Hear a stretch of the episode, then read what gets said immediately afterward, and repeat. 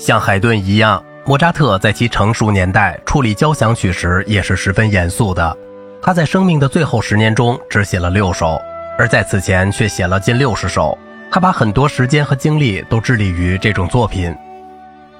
一七八二年以前写的交响曲多半充作音乐会或戏剧的开幕曲，定居维也纳以后创作的那些则成为音乐会节目单中的重要部分，或者至少可以与协奏曲和咏叹调分享名次。哈夫纳交响曲写于一七八二年，是为莫扎特童年时的友人西格蒙德·哈夫纳提升为贵族而创作的。林茨交响曲写于一七八三年，是为该城的一次演出而作。它反映了晚期交响曲的特点，表现在规模的宏大，对演奏者，特别是管乐演奏者的更多要求，和声与对位的复杂和半音化，以及末乐章激动人心而不是轻松愉快的情绪。这些交响曲在各方面都像海顿的伦敦交响曲一样精巧，而且其中的某几首的确可以成为那位老一代作曲家的楷模。这一组的另外几首被认为是他最伟大的作品，是一七八六年的 D 大调布拉格交响曲，以及降 E 大调、G 小调和 C 大调。C 大调交响曲是由一位英国出版商命名的，称之为朱比特。后三首创作于一七八八年夏天的六周时间中。这六首交响曲中，每一首都以其特殊的个性而成为杰作。在某些情况下，受到莫扎特当时创作的其他音乐的影响。他们开头的姿态就使人留下不可磨灭的印象。哈夫纳交响曲和朱比特交响曲都以洪亮有力的同度陈述开始，继之以精美的重奏作答。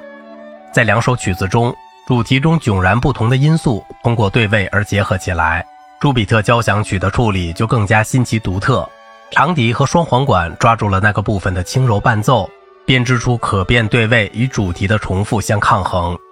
另一个没有引子的第一乐章出现在 G 小调交响曲中，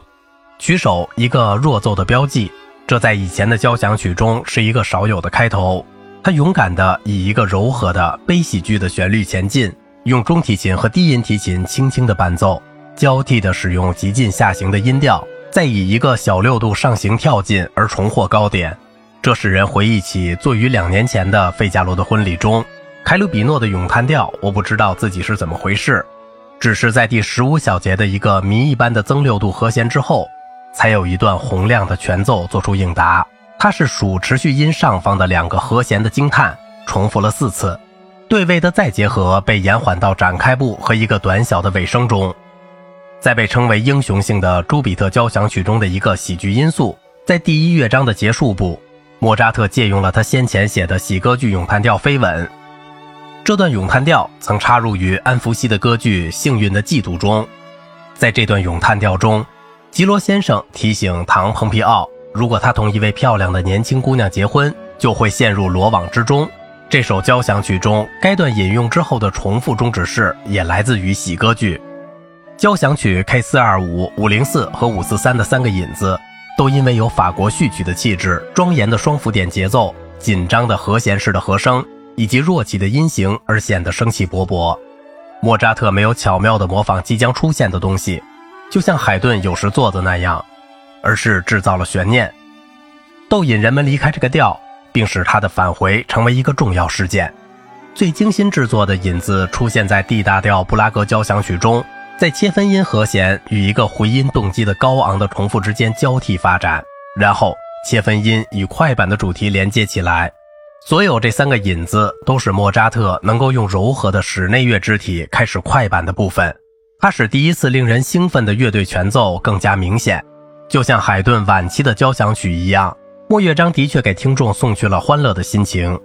他们以奇思妙想和幽默形成的具有高度技巧的抗衡力量，使之与严肃而重要的开头乐章平衡起来。在 G 小调交响曲的很快的快板乐章的展开部。主要主题杂技般的变形，以及狂野的跳进和意味深长的沉默，使人立即感到震惊和嘲弄。朱比特交响曲的末乐章也有点古怪，他把福克斯的艺术金梁中的一个赋格例子拿来作为他的第一主题，然后以简单的二重对位把它同另外五个动机结合起来，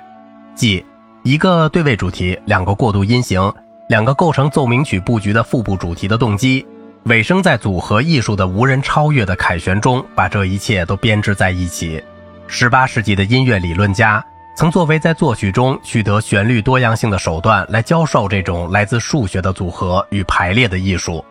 好了，今天的节目就到这里了，我是小明哥，感谢您的耐心陪伴。